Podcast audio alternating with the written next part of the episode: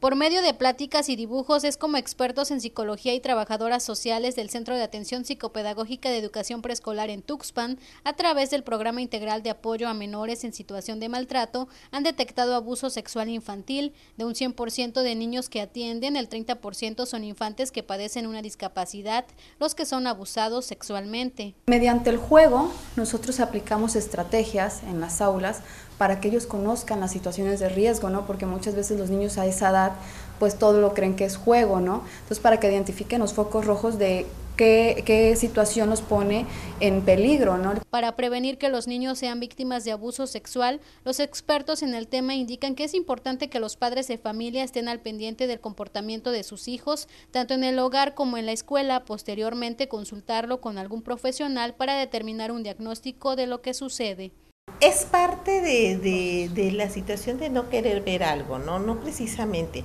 pero sí es bien importante que los papás sepan cuáles son esos este, puntos, ahora sí, indicadores rojos que nos está diciendo, hay algo está pasando con mi hijo, ¿no? Porque ya tiene ciertos comportamientos. A pesar de que no existe un estudio que revele qué es lo que ocasiona el abuso sexual, los expertos en psicología refieren que más del 90% indica que la persona que lo comete es porque en su infancia fue víctima de abuso.